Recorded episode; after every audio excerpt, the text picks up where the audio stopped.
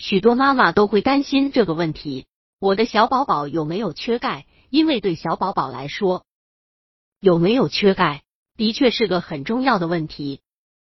宝宝如果缺钙的话，会引发睡眠质量差，总是会醒，脖子偏软，会有枕秃。宝宝长期缺钙还可能会得软骨病，严重影响宝宝智力的发展。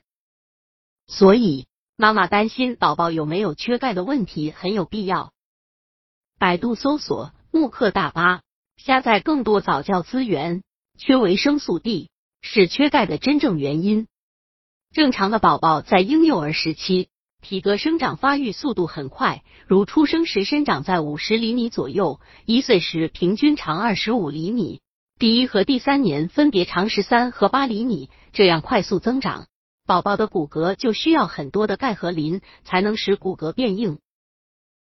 宝宝的身体缺钙时，首先表现在宝宝颅骨软、囟门大、压头颅骨有乒乓球感。以后，宝宝胸部骨骼外形异常，如胸骨凸起像鸡胸，两肋下缘外翻。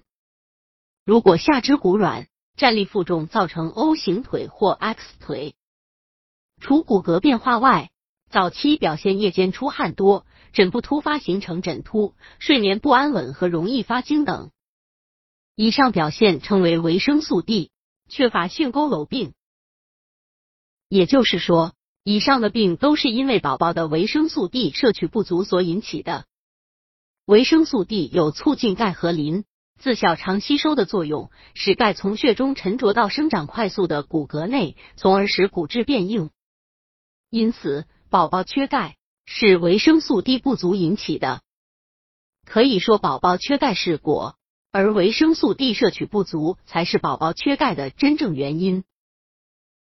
当小宝宝出现以上情况时，就基本上能确定你的宝宝缺钙了。这个时候。给小宝宝补钙是关键，必要的话，妈妈最好带小宝宝去医院查一下宝宝的微量元素，按医生的指导用药，及时给宝宝补充钙和鱼肝油，而且要定期给缺钙的宝宝复查。要了解更多关于宝宝补钙的内容，请访问宝宝补钙专题。